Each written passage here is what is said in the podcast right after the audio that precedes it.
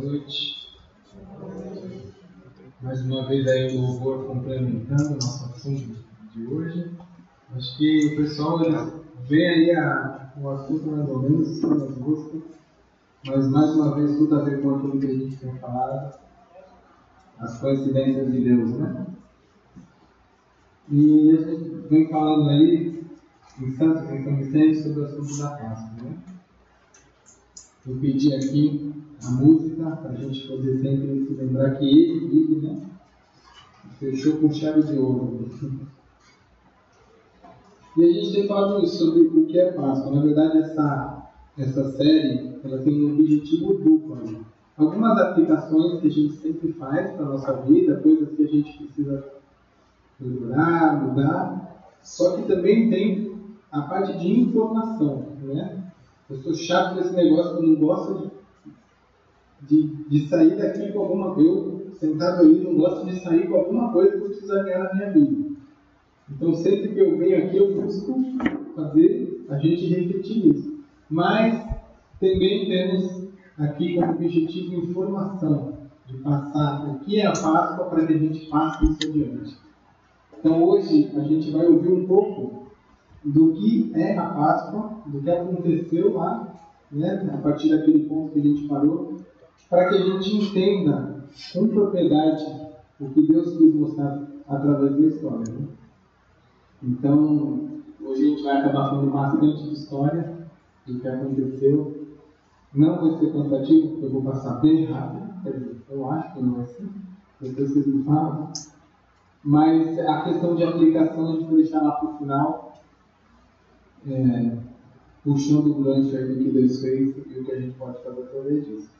Mas temos esse, esse objetivo, né? Desse domingo, domingo passado, mais dois para frente, de falar o que é Páscoa para quando a gente se reunir na nossa família, quando a gente se reunir com nossos filhos, com nossos pais, a gente saber falar, saber falar, ó, oh, Deus fez isso há tantos anos atrás, por causa disso, porque Ele queria isso, né? E a gente aproveitar esses momentos que a gente está com as pessoas para passar isso adiante, né? Hoje a gente tem tablet, smartphone, livros, internet. Naquela época não, era boca a boca. E chegou aqui até hoje por conta desse trabalho. Mas a gente viu aqui né, o que não é primeiro, né? Por mais que sejam coisas legais, que boas, não é um acampamento onde a gente perde de todo mundo, não é um jantar em família onde, nossa, que coisa gostosa, que espírito de Páscoa, né? Não é uma cantata, não é o coelhinho. E aí a gente está nessa proposta de entender o que Deus fez. Até então a gente não falou sobre nada disso daí, mas a nossa ideia é entender o que aconteceu lá no Êxodo, há muitos anos atrás, e o que aconteceu com Jesus. Ele vive. Amém? Então, o termo Páscoa, né, para começar, ele significa passagem. Né? Uma passagem que a gente vai ter bastante sobre essa passagem. E na semana passada a gente viu, primeiro, que a história da Páscoa ela passa por um chamado. Pessoas foram chamadas para realizar umas coisas que Deus queria, e através dessas pessoas, Deus fez tudo que a gente sabe hoje né, de Páscoa, e lá na frente a gente viu o exemplo de Maria também rapidamente. Né. A ideia hoje, como a gente tinha falado também, é falar sobre o memorial. A gente vê, vamos falar muito sobre que Deus gosta desse negócio de memorial. Deus gosta de falar, ó, lembra, através disso aqui, ó, vocês lembrem que eu sou desse jeito. Através disso, lembrem que, que vocês precisam de mim. Né? E nos próximos dois domingos vamos falar sobre a aliança e a esperança. Me deu aqui e vamos falar sobre isso daí. E semana passada a gente falou sobre o chamado. Como eu falei, a gente viu a vida dessas duas pessoas, principalmente de Moisés, e eu trouxe essas três aplicações para a nossa vida. Do mesmo jeito que eles foram chamados, a gente tem que entender que a gente é chamado por Deus. Não um chamado de saia da sua terra, e vai para onde eu vou te mostrar. Ou a gente está andando, vê uma árvore pegando fogo e Deus falando para libertar o povo. Mas um chamado de o específico que Deus quer para você. Né? E a gente refletiu nesses três assuntos. Primeiro, Deus está agindo ao nosso redor. Muitas vezes a gente fica se preocupando o que, a gente tem que fazer para Deus e não percebe o que está acontecendo, não está ligado no que Deus está fazendo. Ele quer envolver a gente no propósito dele. Ele tem operado o tempo todo, tanto no nosso redor quanto no nosso coração. Ele está o tempo todo realizando os seus feitos. Né? Então a gente precisa estar tá aí, ligado, se envolver na obra de Deus. Aquele vai funcionar, Pedro? Não está funcionando. Não? Está funcionando no robô? Tá? Mas tudo bem, se não é, tudo é, conheça Deus por experiência quando responda ao seu chamado. Eu falei que muitas vezes quando Deus dá uma, alguma coisa pra gente, uma coisa que acontece, a gente, caramba, é isso mesmo? E a gente passa a conhecer a Deus por experiência, ele começa a se revelar pra gente. E o terceiro, quando ele revela o que ele está fazendo, muitas vezes isso é um convite para eu ajustar a minha vida. Para ver alguma coisa assim, caramba, eu não sou capaz. Será que Deus quer que eu faça tal coisa? Né? E para a gente começar a ajustar a nossa vida. E esse foi o primeiro ponto sobre o chamado. Nessa ideia de que todos nós fomos chamados. Quando a gente vai e toma a decisão por Jesus, a gente toma a decisão por aceitando a graça dele e aceitando que ele vai ser o Senhor da nossa vida. Né? E aí são essas três edificações. E hoje, como memorial, é, a nossa ideia é focar naquilo que Deus fez lá atrás no povo, depois da a gente falou na história. Mas antes, eu queria que alguém pudesse orar. Venha, por favor, alta, levantar, orasse para que Deus levasse aqui o nosso tempo. Alguém? Obrigado.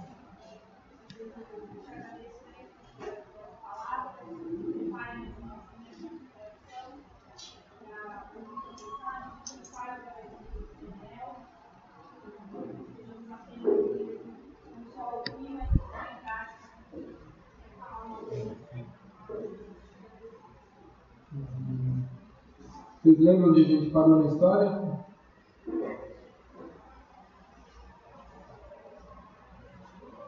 Deixa eu ver. É, a gente falou sobre Maria, mas na história de Êxodo. Vocês lembram onde a gente parou? Na verdade, a gente só falou uma coisa, né? Que Deus chamou Moisés ali no meio daquela, daquele arbusto pegando fogo e não consumia. E Deus chamou Moisés ali e falou: Vai, e Moisés falou, beleza, vou. Como que foi? Ele deu aquela hesitada, né? Pô, mas. Né? E a gente pôde trazer algumas aplicações aí. Pode deixar, Pedro. Se não der, não deu. Olha para trás. E aí, agora a gente vai passar, a gente está em Êxodo, a gente falou sobre Êxodo 3, e agora a gente vai para o Êxodo 4, 5, 6, 7, 8, 9 e 10. Então a gente vai ver tudo aqui junto. Eu vou passar bem rápido aqui para a gente se situar na história, porque o momento mesmo da história era no Gênesis, o Êxodo 12. Então, primeira coisa, Deus mandou Moisés ir para o Egito. Né? Isso daí a gente ainda viu ali. Arão se encontra com ele, aqui é representando isso. Então, a Bíblia fala que ele pegou seus filhos e sua esposa, colocou no jumentinho e foi para o Egito. Arão se encontra com Moisés. Eles vão falar com os líderes do povo, como os Deus tinham mandado. Arão foi com Moisés, né, como Moisés tinha dificuldade de falar, e Deus falou: tá, tá, tá, tá, tá, tá leva teu irmão. Então ele foi junto e ele fez aqueles milagres para o povo poder acreditar, né? para os líderes. É, os de 31, todos acreditaram. Quando souberam que o Senhor tinha vindo até eles e tinham visto como estavam sendo maltratados, eles se curvaram e adoraram a Deus. Né? Então eles reconheceram realmente que era de Deus o negócio. E aí começou, como a gente conhece a história, as idas e vindas falando com faraó. Faraó, no versículo 1 aí do Êxodo 5, foram falar com o faraó. E aí, ó, faraó, vamos lá, libera nosso povo para no Egito, ir para o deserto, para a gente louvar a Deus e tal. E vocês são um bando de preguiçosos. E aí falaram, ordenou os feitores que exigissem a mesma quantidade de tijolos ser por necessário. Ou seja, eles faziam X tijolos por dia, eles teriam que continuar o X, mas eles teriam que correr atrás da palha para fazer o tijolo. E aí os chefes foram falar para o faraó, poxa faraó, o que está acontecendo? Como? Isso é impossível. E aí o faraó falou, fala aí para os seus, para Moisés e para eles estão vindo aqui pedir para vocês pararem de trabalhar. E aí os chefes dos israelitas foram falar com Moisés e Arão, falando, pô, estava melhor do jeito que estava, né? E aí Moisés deu aquela reclamada com Deus, não podemos. Você falou para gente fazer isso, agora eles estão pior do que estavam, e aí, como que vai ficar? E aí, a história que nossos filhos sabem melhor que a gente, na sequência, é, Deus começa a castigar o povo do Egito por conta de não obedecerem a ordem dele. Né? E é legal a gente ver na Bíblia vários momentos onde Deus fala: E eu farei com que o faraó tenha coração duro porque o meu poder vai ser mostrado através disso. Eu vou passar bem rapidinho aqui. A primeira praga. Então Moisés fala: ó, se você não deixar o povo ir, o rio vai virar sangue. Né? Então a gente tem um rio Nilo gigantesco passando pelo Egito. E aí o, o faraó falou: não, não vão sair, o rio virou sangue. Depois foram.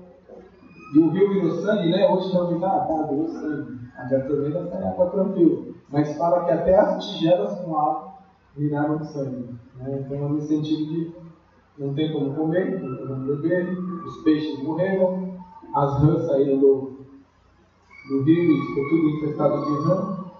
E entre uma praga e a outra, sempre uma sim, uma não, alguém fala, tá bom, tá bom, desculpa, a gente vai fazer isso tal hora, pede para o seu Deus parar com isso e tal. Aí Moisés orava, parava. E aí eu vejo, não, não, vocês não vão sair coisa nenhuma. Não, a gente não vai entrar muito na história, mas essa foi a dinâmica aí entre uma praga e a outra. Terceira praga, pior, piolhos, piolhos, como que é? Enfim, tinha piolho para tudo que é quanto lado, infestado de piolhos, acho que piolhos como é em seu coletivo de piolhos. Moscas, mais uma vez ali, o rei pede para Moisés orar a favor, Moisés ora e acaba com as moscas. E aí os animais morrem, tumores nas pessoas e nos animais. Depois uma chuva de pedra, e na Bíblia fala que era gelo e fogo. É um negócio muito doido. E aí até os funcionários do reino, pelo amor de Deus, deixe esse povo ir, até quando esse sujeito vai ser perigo para nós, deixe que esses homens vão embora. Para agradar o Senhor e Deus dele. Por acaso o Senhor não sabe que o Egito está arrasado? Ou seja, o Egito, o Egito neste momento, estava arrasado. E quando vem a oitava praga, que são os gafanhotos, a Bíblia fala assim: e eles comeram o resto que a chuva de pedra não tinha destruído. Ou seja, o negócio foi bem complicado. E aí Faraó, mais uma vez, depois dos gafanhotos, fala: Eu peguei contra o Senhor, seu Deus, e contra vocês, por favor. Não. Mas aí, mais uma vez, na hora de falar para o povo ir, não deixaram. Nona paga, escuridão, ficou um tempo tudo escuro. Eu passei muito rápido mesmo e de propósito, porque na verdade não é o nosso objetivo falar tanto disso, mas eu queria deixar muito claro que foi um evento, né? existem, existem é, registros históricos, foi um evento, um evento catastrófico. O negócio destruiu o povo do Egito. Então, você que não conhece muito bem a história, é legal você ler o Êxodo 4 a 10 para poder entender como que foi, né? Porque eu passei muito rápido, mas entre uma praga e outra, Moisés ia com Arão e falava, olha, vocês não vão deixar a gente sair? Deus vai fazer isso, você tem certeza? E aí ele continuava teimando e ficava bravo, sai da minha presença e tal, e assim por diante. E aí depois da nona praga, Moisés vai e anuncia a décima praga. E aí nessa hora Moisés fica bravo. Né? Se a gente pegar aqui, se a gente pegar aqui no finalzinho do 11, se não me engano, Moisés ficou com raiva.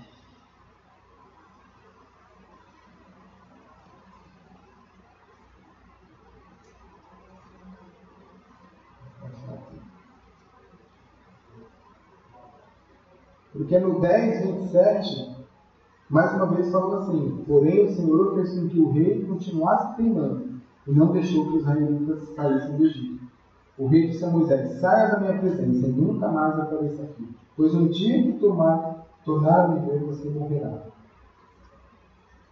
E aí Moisés responde que o Senhor está certo, nunca mais ele. E aí no finalzinho do 11 aqui, deixa eu achar. Ah, não, ele já explicou.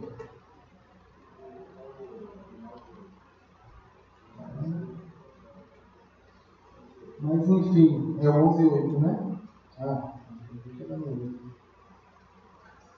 depois disso, Moisés saiu muito zangado da presença do rei. Então estava aquele negócio, Moisés falando para ele liberar o povo para ir, para sair, e o rei não deixava, e aí o rei se arrependia, Moisés orava, e ficou nesse ciclo aí durante as pragas. Né? E aí Moisés anuncia a décima praga, né? E seria a morte de todos os filhos mais velhos e dos egípcios e das crias dos animais. Então não morreu os primeiros filhos mais velhos. Que é um negócio bem complicado para a cultura. Né?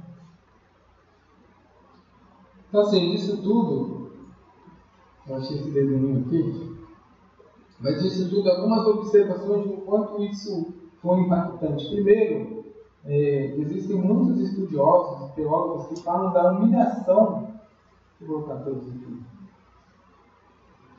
A, a humilhação que foi isso para a religião egípcia. Né?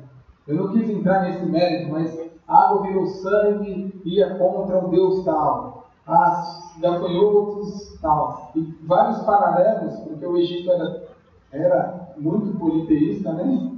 Tinha Deus para tudo. Então, conforme as pragas foram avançando, foi mostrando que o Deus tal é inferior ao, ao Jeová, que o Deus tal é inferior, que o Deus tal é inferior, e foi mostrando em cada uma delas. E a superioridade do Deus de Israel. Ou seja, é, além dos outros serem ruins, o Deus de Israel, esse Deus que começou a ser chamado pelo nome, era um Deus superior. Então, isso é uma, além dos, das divindades que foram humilhadas, o próprio povo. Né? A gente vê aí os funcionários falando: acabou tudo, arrasou com a gente. É, e a gente vê Deus ali acima da natureza. Assim, tem muitas linhas que pensam, né? eu até coloquei aqui que foi um evento geológico da lava, do vulcão, não sei o quê. Eu, particularmente, acho legal essa interpretação. Mas Deus, acima da história, controlando tudo e falando, ó, agora vai acontecer isso, agora vai acontecer isso, agora vai acontecer isso. E a gente vê aí um, uma humilhação e ele saindo, né? A gente vai passar aqui em dois versículos, mas Moisés fala, Deus já tinha prometido isso lá na ardente, e ele repete, vocês vão sair de lá ainda com riquezas, né? Então, quando ele anuncia essa última praga, ele fala assim para o povo: Vou mandar mais um castigo sobre o rei do Egito. Depois disso, ele deixará ir. Na verdade, expulsará todos vocês. Porém, agora, diga aos israelitas, homens e mulheres, que peçam aos seus vizinhos e vizinhas joias de prata e ouro. O Senhor fez com que os egípcios respeitassem os israelitas. De fato, os funcionários do rei e todo o povo consideravam Moisés um grande homem. Então, eles, eles reconheceram a divindade de Deus e deram, né, a gente ver, mas eles deram objetos de ouro e coisas. Então, eles saíram de lá, além de, de saírem e conseguirem o que Deus é, queria, eles ainda saíram com riqueza. Né? Então, isso fica em um resumão do que aconteceu, mas você lê em casa, que é bem legal. A gente, eu marquei vários textos aqui, mas não, não é o propósito hoje entrar muito. Né? E aí a gente começa no nosso texto aí, 12 13, porque a gente vai dar uma corrida hoje, e entender como que estava o coração daqueles israelitas e o que estava passando na cabeça deles aí. Né? Então, Agora é o momento de vocês abrirem. Gente fazer uma leitura dinâmica e rápida. Então, Êxodo 12, versículo. Eu vou ler um, vocês leem dois para mim. O Senhor Deus falou com Moisés e Arão no Egito. Ele disse: Esse dia será para vocês o primeiro mês do ano. Nossa, mas tem coisa para falar? Ah, tá. Tem coisa para falar nisso? Ah, esse mês vai ser o primeiro mês do ano. Ah, legal. Aí já pula para o 3, né? Mas na verdade tem bastante informação nesses dois versículos. Primeiro, ele está falando assim, ó, agora vai começar o reino de Israel. Né? Esse povo, essa nação está se iniciando a partir de agora. Né? Então, isso tem tudo a ver. Esse mês será o primeiro, ou seja, agora começou a história de Israel. Foi meia dúzia de gato pingado que saiu de saiu da terra e foi para o Egito. Agora não. A gente vai ver quantas pessoas que já tinham. 600 mil homens, fora mulheres e crianças. Então, o propósito de Deus no Egito foi feito que era multiplicar o povo. Né? Então, este mês será para você o primeiro mês do ano, está dizendo isso. Começou uma nova nação. Né? E ainda, eles, esse mês aí, que eu lembro, é entre abril e maio. É bem fácil, né? E aí o texto continua é, explicando as orientações sobre a Páscoa. Né? Eu vou ler rapidinho aqui para a gente. Diga a todo o povo israelita o seguinte: no dia 10 de cada mês, deste mês, cada pai de família escolherá um carneirinho ou um cabrito para sua família. Isso é, um animal para cada casa. Se a família for pequena, demais, para o animal inteiro, então o dono da casa e seu vizinho mais próximo comerão juntos, partindo de acordo com o número de pessoas e a quantidade que cada um vai comer.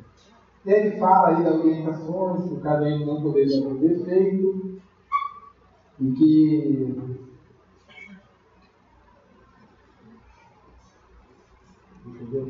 vocês o guardarão até o dia 14 deste mês, e na tarde deste dia todo o povo israelita matará os animais. Então você separa um animalzinho, depois do dia 14 você mata, separa. E aqui, na parte principal aqui da nossa história de hoje, pegarão um pouco de sangue e passarão nos batentes dos lados de cima das portas das casas onde os animais vão ser comidos. Nessa noite a carne será assada na brasa e comida por panos fermentos e com ervas lavadas. A carne não deverá ser comida crua nem cozida, o animal deve ser inteiro, incluindo a cabeça, as pernas e os joelhos, assado na mão. E falou para eles já estarem vestidos, calçados, segurando o bastão, comam depressa, e essa é a Páscoa do Senhor. Muito duro. E aí ele explica que nessa noite eu passarei na terra do Egito e matarei todos os primeiros filhos, tanto das pessoas como dos animais. E castigarei todos os deuses do Egito. Mais uma vez, fazendo referência àquilo que eu falei, da divindade do Egito sendo destruída. Eu sou o Senhor. O sangue nos batentes das portas será. Só um detalhe, né? Eu sou o Senhor. Lembra daquilo que a gente falou na semana passada? Eu sou o Senhor, com letra maiúscula, eu sou Javé, Javé, Yahweh. Ele falando que ele é o Deus de Israel, aquele que se revelou ao Israel. O sangue nos batentes das portas será um sinal para marcar as casas onde vocês moram. Quando estiver castigando o povo do Egito, eu verei o sangue e não passarei por você. e vocês não serão destruídos. E aqui a primeira comemore este dia como festa religiosa para lembrar que eu, o Senhor, fiz isso.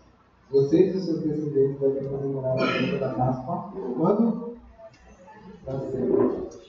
E aí na continuação do texto, mais uma vez, ele fala, durante sete dias, tal, que a gente já leu, no primeiro dia e também no sétimo, faça uma reunião para adorar a Deus.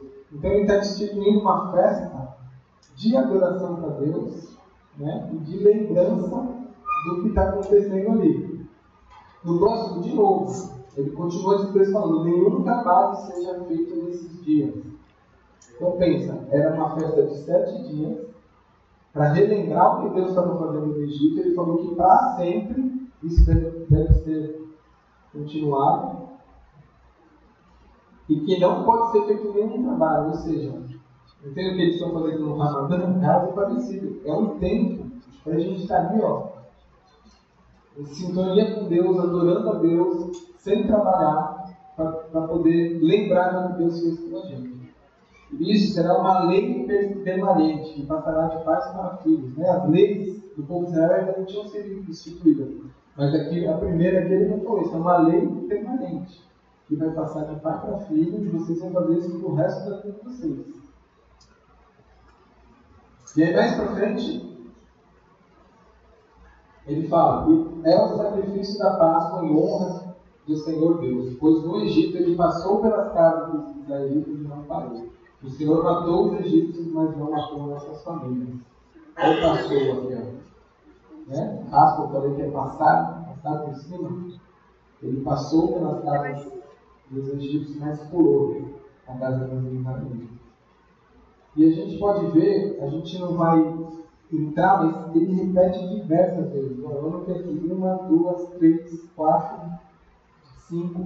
Os seus filhos vão perguntar para vocês e vocês respondem. A gente comemora a Páscoa porque isso faz a gente lembrar que Deus, com forte mão, tirou a gente do Egito e passou e livrou o povo. Né? E aí, alguns estudiosos falam desses três, né, desses três simbolismos memoriais, né? E como Deus é criativo e a revelação dele é progressiva, o tempo todo ele fica dando sinais do que vai acontecer lá na frente, né? Então aqui começou o sangue, né? Um cordeiro que foi morto, um cordeiro sem, sem defeito, fazendo referência a Cristo. A nossa Páscoa, ele vive, que a gente hoje fala de Cristo. Assim como os israelitas foram guardados da ira do anjo, do anjo que foi lá e passou e foi eliminando os israelitas, hoje a gente também é livre. E Deus, através do sangue de Deus pintado aqui nos nossos corações, a gente é guardado da ira de Deus. Né? Então o sangue, o sangue que foi aspergido simboliza o sangue de Cristo, que hoje substitui a nossa vida. As ervas amargas, né? Eu pesquisei até um site judeu. Né? É muito interessante você pesquisar sites judeus.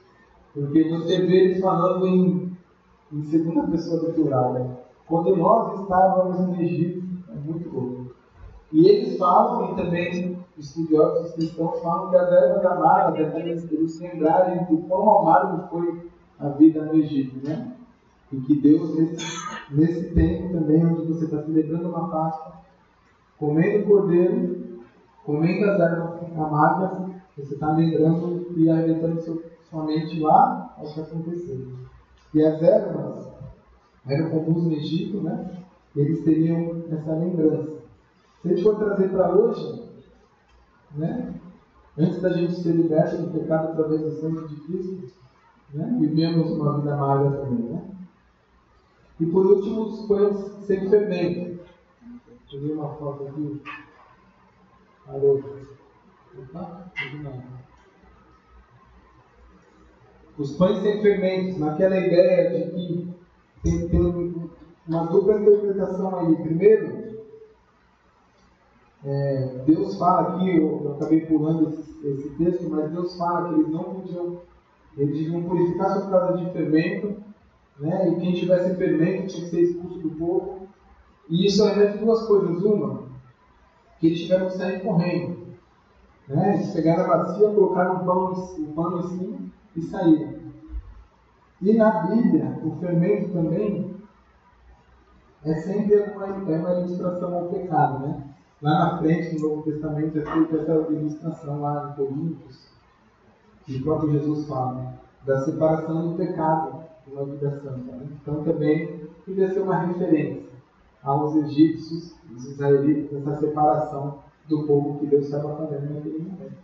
Então, assim, cada elemento ali daquela Páscoa, e hoje eles comem esses alimentos até hoje, os, os judeus, era fazendo referência para fazer eles lembrarem daquilo que aconteceu. E para a gente hoje aqui, que não é a nossa cultura, talvez a gente não consiga entender, mas que para eles é um negócio muito louco. Porque você imagina, né? A gente cuida aqui, convive com um monte de gente aqui da igreja, célula discipulado. Quantos somos mesmo? Umas 150.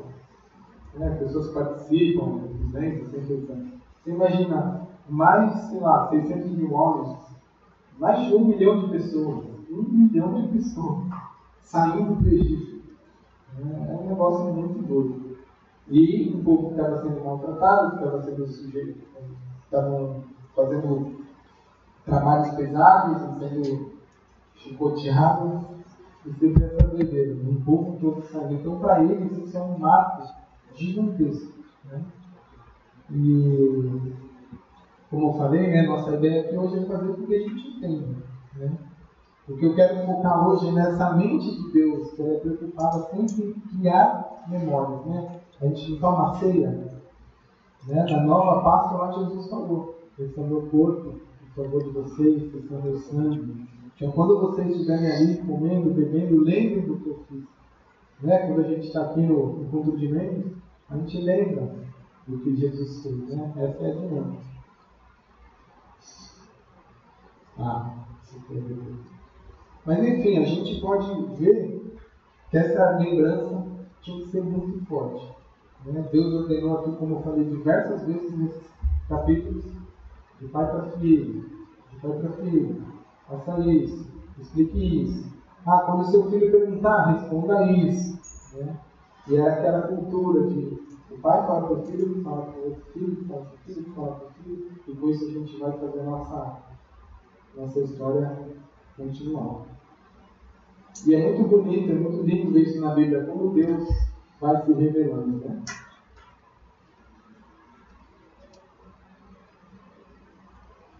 É, ele até fala num desses versículos essa ideia de escrever né, na testa e nos braços, essa ideia de que isso fosse lembrado para sempre. Né? Os judeus interpretam isso literalmente, então tem uma caixinha aqui, um versículo, e eles amarram fitas nos braços né? Mas essa ideia de que tipo, assim, tem que ser uma coisa que. Né? Em Deuteronômio a gente vê: escute como Israel, o Senhor, e somente o Senhor é o nosso Deus. Portanto, ame o Senhor, nosso Deus, com o coração, com a alma e com as forças. Guardem sempre no coração as leis que eu estou dando hoje e não deixem de ensinar aos seus filhos. Repitam essas leis de casa e fora de casa, quando se deitarem e quando se levantarem. Amarrem essas leis nos braços e na testa, para que não as escrevam e escrevam nos batentes das portas das casas e dos seus portões. Então, essa ideia de que o tempo todo eles tinham que lembrar, tinham que lembrar. Antigamente a gente tinha essa mania, né? Dentro da casa do, dos Gonçalves. Tinha um versículo em todos os lugares estratégicos, mas é uma mania boa, né? De o tempo todo ficar relembrando a palavra de Deus. Veio a chuva. Aí dava chuva para o E nesse site judeu, eu achei muito interessante um texto que eu li, em vez da Bíblia, eu vi no site judeu. Mas é que é muito interessante, é muito interessante ver essa tradição que eles têm, né? E eu vi um texto muito legal que fala sobre a Páscoa, eu achei legal para aqui. História e memória, qual é a diferença? Né? Há uma profunda diferença entre a história e a memória. A história é simplesmente história. Um evento que aconteceu em algum momento para outra pessoa. A memória é a minha história, algo que aconteceu comigo e faz parte de quem eu sou. Ser judeu é saber que acima da história passamos adiante da nossa, a nossa memória. Mais do que qualquer outra fé, o judaísmo fez disso uma, uma obrigação religiosa. Isso daí é o termo Páscoa, tá? Acho que é pensar. É onde o passado não morre, mas vive. O capítulo em que escrevemos em nossas próprias vidas e na história que contamos aos nossos filhos. Né? Só tira essa parte aqui, né? Essa ideia que a Páscoa é onde o passado não morre, mas vive. No capítulo que escrevemos em nossas próprias vidas e contamos aos nossos filhos. É isso que a gente tem que fazer. Só que a nossa Páscoa que a gente comemora tem um sentido completo. O sentido do que Deus fez lá atrás, no Êxodo, e o que ele fez em Jesus, que a gente vai ver nos próximos domingos aí.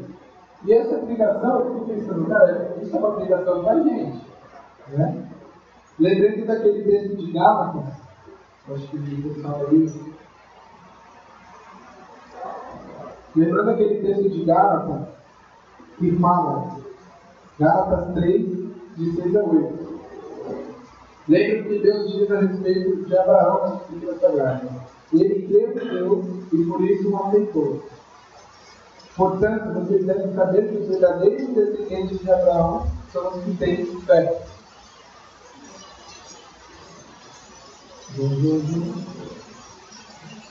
Então, assim, nós somos descendentes de Abraão, pela fé. O nosso povo israelita passou lá pela, pela Páscoa. Aí, todo mundo quer tomar sério, vamos marcar Molhando. Aqui. Vai ficar na memória os dias que começou a chover. Então, que essa reflexão que os judeus fizeram na cidade seja verdade na vida também. Que a Páscoa é quando a gente comemora que o passado não morre, mas vive. E o capítulo que escrevemos nas nossas próprias histórias. Cada um aqui tem uma história, não de que foi libertado de Israel, lá do Egito e foi para a Terra Prometida, mas que foi liberto dos pecados e passou para a vida eterna Deus, porque ele vive, né? E é maravilhoso ver o plano de Deus na história, né? Então, quando alguém perguntar para você o que é a Páscoa, o que foi a Páscoa dos israelitas, né? E no ano que vem, no outro, o que é a Páscoa de Jesus, o que, aconteceu, qual é a aliança, qual é a nova aliança. Mas do povo de Israel. Então ele está bem marcado o que, que eles têm, o que, que eles sentem quando fala da Páscoa. Né? Isso até hoje, né? O povo que entendeu a nova Páscoa, a nova aliança, eles levam isso muito, muito a sério. Né? E eu queria trazer aqui é, uma aplicação um pouquinho prática para a nossa vida. Se Deus é um Deus criativo, que gosta de de colocar memórias, memoriais. Como a gente pode usar isso no nosso dia a dia, né? Então, eu peguei uma aplicação desse livro. Eu não sei quem já fez, mas é um livro muito bom. Na verdade, aquelas três primeiras reflexões têm um pouquinho a ver com esse livro também. Tem Moisés aqui, ó. E a taça velha. Conhecendo a Deus e fazendo sua vontade. Ele é um livro de devocional, com pergunta, é muito legal. E no dia que eu comecei a estudar, que o Maurício me propôs esse tema, eu estava lendo, eu estava fazendo a devocional acima dele, no Êxodo 3. Aqui, a gente já coincidência, né? Então eu achei que, que Deus queria que, a gente, que eu fizesse dessa dinâmica que eu fiz. Mas esse, esse livro, em um dos capítulos, ele fala algo parecido com isso. Ele fala que marcas espirituais ajudam a identificar a orientação de Deus na minha vida. Ele fala que na nossa vida a gente tem que definir alguns marcos, coisas que aconteceram, momentos onde Deus falou com a gente, escrever isso, eu vou explicar como, para que isso seja algo no momento de uma decisão, no momento de orientação que Deus tem que para a sua vida, né? Então é uma coisa dele, é um, é um jeito que ele escreveu, que é uma coisa que ajuda a gente a identificar né, e a definir o que Deus está pensando. No Antigo Testamento, quando vezes que Deus usou a prática, diversas vezes Deus orientou que fossem feitos matos, que fossem feitos montes de pedra. Para quê? Para a gente olhar aquilo e falar, caramba, esse monte de pedra significa que Deus fez isso. Né? Eu trouxe um aqui, que é um de Samuel, mas depois eu vou trazer uns outros ali, que eu queria que vocês tirassem foto. E lessem mais. Eu vou ler aqui o de Samuel primeiro. Para quem quiser acompanhar, 1 Samuel 7, de 1 a 13. Estava naquela dinâmica, né? Eles já tinham conquistado a terra prometida há um tempo, a arca da aliança, né? que era a representação ali de Deus. E aí a gente vê no versículo 1. Então os homens da cidade de Jerim foram até lá e levaram a arca do Senhor. Eles a colocaram na casa de Abinadab e ficava no morro. E escolheram se separar seu filho Eleazar para tomar conta dela. A Arca da Aliança ficou na cidade de Jearim bastante tempo, mais ou menos 20 anos. Durante esse tempo, todos os israelitas adoraram a Deus e foram. E aí Samuel vai lá para o povo, o povo, fala, se vocês querem com todo o coração voltar a Deus do Senhor, joguem fora todos os deuses estrangeiros e as imagens dos a Astarote. Dedique-se completamente ao Senhor e adorem somente a Ele. Ele livrará vocês do poder Espírito E aí jogaram as várias imagens de Baal e de Astarote e adoraram somente a Deus.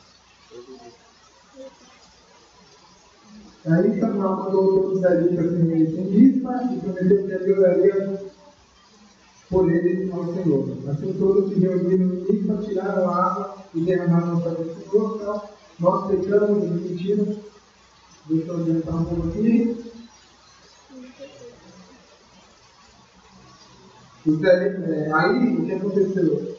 Eles viram que os filisteus viram que eles estavam reunidos e decidiram sair para atacar os homens. E aí os israelitas souberam disso e ficaram com medo. E disseram a Samuel, não pare de orar ao Senhor, nosso Deus, pedindo que nos dê que nos livre. E aí aconteceu que eles oraram, os filisteus estavam chegando, Deus mandou uma tempestade com trovões, e eles ficaram confusos, né? Ficaram na completa confusão e fugiram. Vocês só não fugiram até agora, né? Ficaram na completa confusão e fugiram. E aí começaram eles começaram a adorar a Deus e perseguiram os filisteus atacando eles pelo caminho. Aí Samuel pegou uma pedra, pôs entre Mispa e sempre disse, até que o Senhor nos ajudou. E deu o nome de Ebenezer. E aí os filisteus foram derrotados, o Senhor não deixou que eles invadissem a terra de Israel. Isso aqui é um dos exemplos que a Bíblia fala de marcos, né? Eu coloquei aqui marcos materiais de encontros espirituais. Né? Então, se vocês verem eles todos aqui, sempre eles colocaram uma pedra, eles colocaram, fizeram um altar para Deus, eles fizeram uma coisa, para quando eles olhassem aquele marcos, eles falaram, olha, foi, foi aqui que aconteceu, que a gente se arrependeu, abandonou os ídolos, adorou a Deus o Senhor, mesmo assim os cristãos que eram, mas Samuel orou, E Deus mandou raios e trovões, eles ficaram no escuro e eles derramou o Espírito Então a gente vê isso Noé, Abraão, Isaac, Jacó, Moisés, José, Gideão, Samuel. E como eu falei, a dinâmica de Deus é assim. Ele quis desse jeito, ele é didático e ele ser desse jeito. E na nossa vida, a gente pode identificar alguns marcos espirituais. É isso que eu quero tentar aqui. Vamos tentar ver dentro aí. Vocês podem ler? Um. Decisão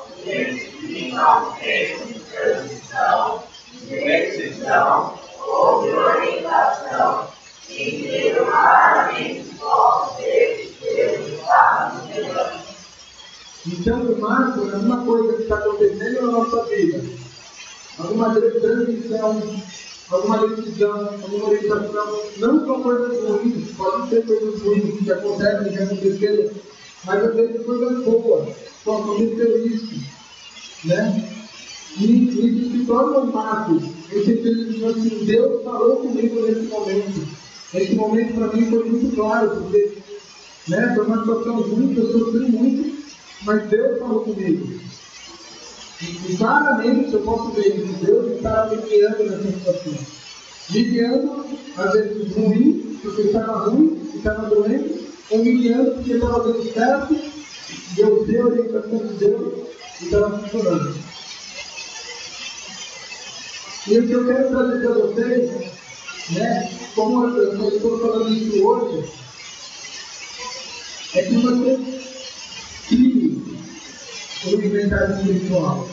Né? Então você pega coisas que aconteceram na sua vida, não faz um retroativo. Aconteceu isso na minha vida, e eu lembro que era Deus pensando, depois eu ver isso. Aconteceu isso, e eu ver isso. Né? Então, identifique na sua vida a provocação de Deus, novas orientações coisas que aconteceram. Mas, se Deus está chegando aqui. Então, como eu estou falando isso hoje, faz um reflexivo. Tente gastar um tempo essa semana. Escreva lá. Pô, eu lembro de uma época que aconteceu tal coisa. Eu lembro que Deus me orientou. E faz uma linha do tempo da sua vida. Né? Desde o momento que você nasceu para Cristo ou até vezes antes disso, e como Deus foi convocando você, como Deus foi orientando você. Aí, ou quando aconteceu alguma coisa, ou está acontecendo alguma coisa, na, na hora você já mentaliza, pô, isso daí tem a ver com continuar. Né? E aí depois de um tempo, você consegue olhar para trás e ver esses marcos, essas coisas que aconteceram na sua vida. E ver como Deus, né, fielmente dirigiu a sua vida depois dos seus propósitos. Acho que tem mais um. Ah, faça um retroativo.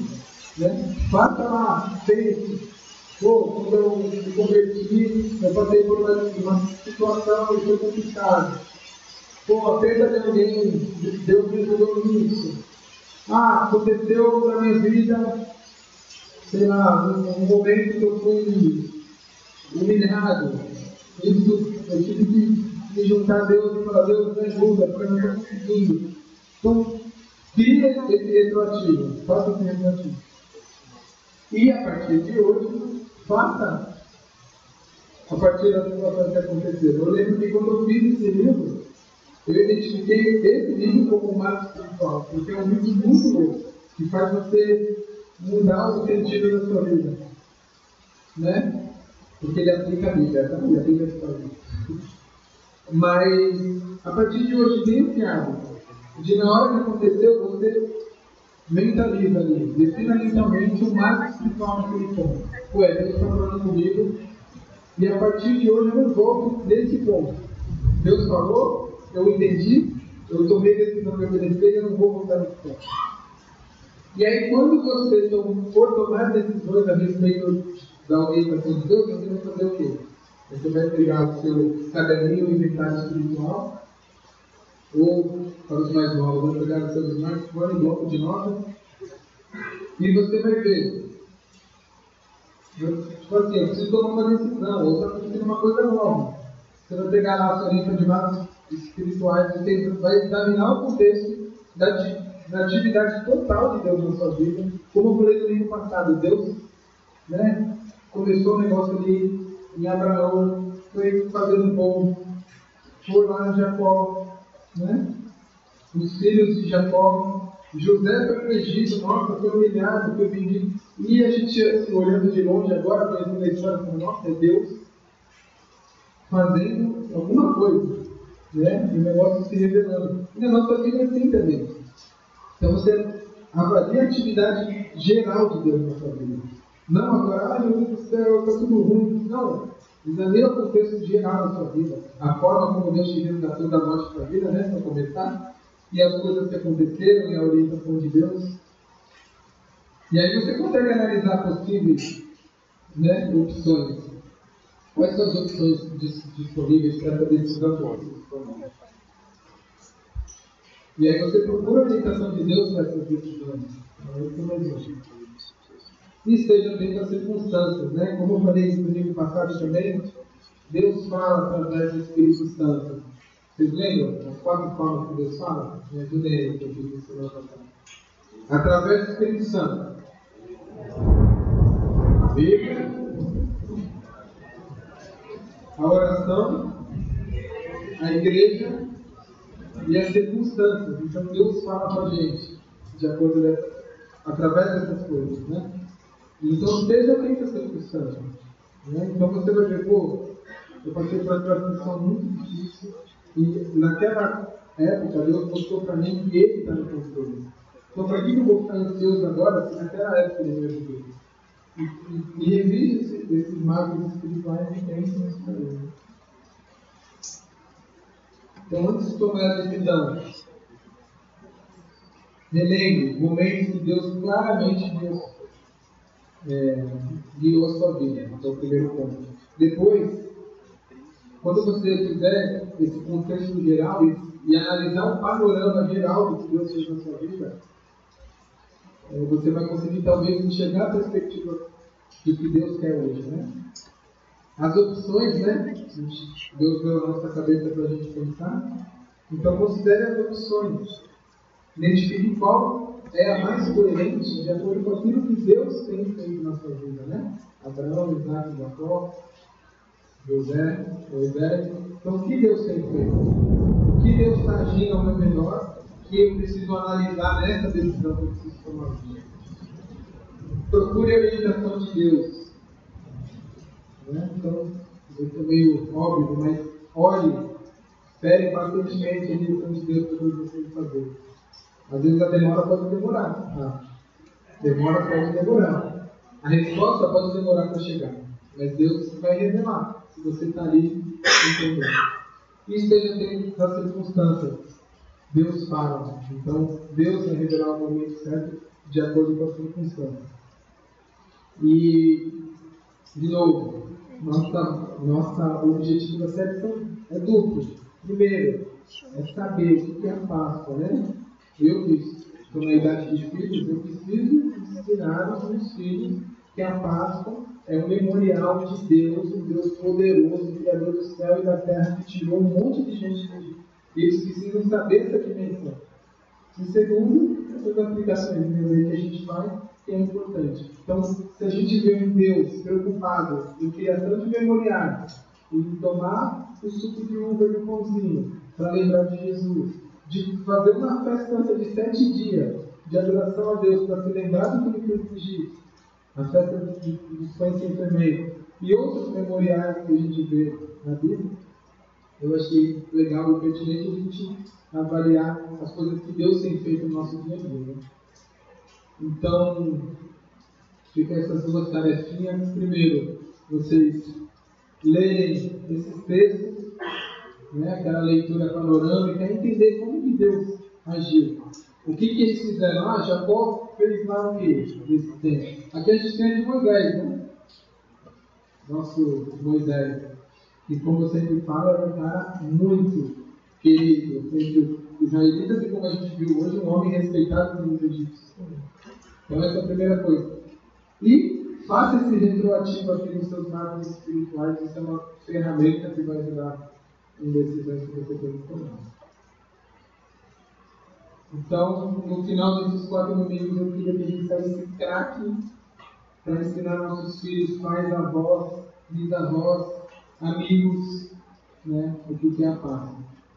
Como eu falei, o Mimi vai trazer esses dois últimos aqui, né, que vai chegar em Cristo, porque ele vive, e essa esperança e todo esse cumprimento do que Deus planejou desde lá de trás aconteceu em Cristo. Eu queria orar para a gente encerrar.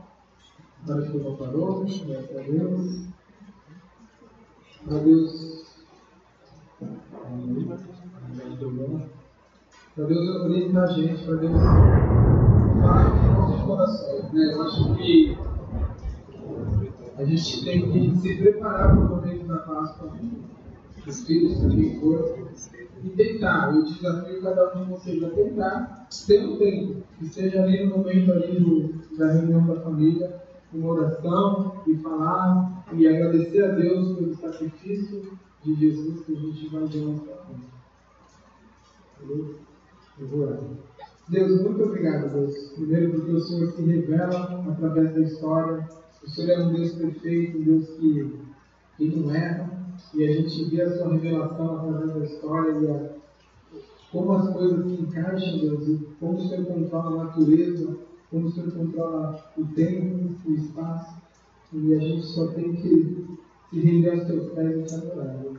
Obrigado porque o Senhor, além disso tudo, Deus, sempre de maneira muito didática para a gente entender, o Senhor traz as verdades bíblicas, Deus, e obrigado porque isso pode chegar até, até nós. E te pedimos, Deus, para que é, o Senhor se revele a cada um de nós, Deus, mostrando coisas que o Senhor tem nos orientado, Deus, que o nosso coração esteja disposto e disponível para o Senhor, Deus, para fazer o que o Senhor quer. E que através dessas situações que a gente passa, boas, situações boas ou ruins, Deus, que o Senhor nos ajude a analisar, a pensar, a entender a tua direção, Deus, que a gente não viva nesse mundo de maneira alheia, sem analisar, mas que a gente entenda o que o Senhor quer através da nossa vida. E que através disso, Deus, o Senhor nos ajude a tomar decisões sábias, decisões que vão de encontro com aquilo que o Senhor quer para a nossa vida. Então, ajude aqui, nossa igreja, a tentar aplicar isso, tentar escrever isso, para que seja uma ferramenta onde todos consigam estar mais próximos de Ti. E ajuda a gente, Deus, nessa próxima Páscoa, a duas semanas, que a gente seja usado pelo Senhor, Deus, para levar uma mensagem de esperança, Deus, que é a mensagem do Teu Evangelho para as pessoas que estão ao nosso redor.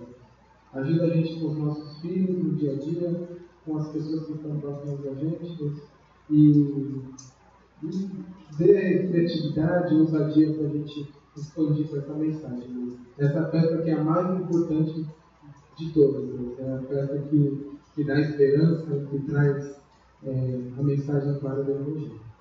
É a gente pedimos em nome de Jesus. Amém. Amém.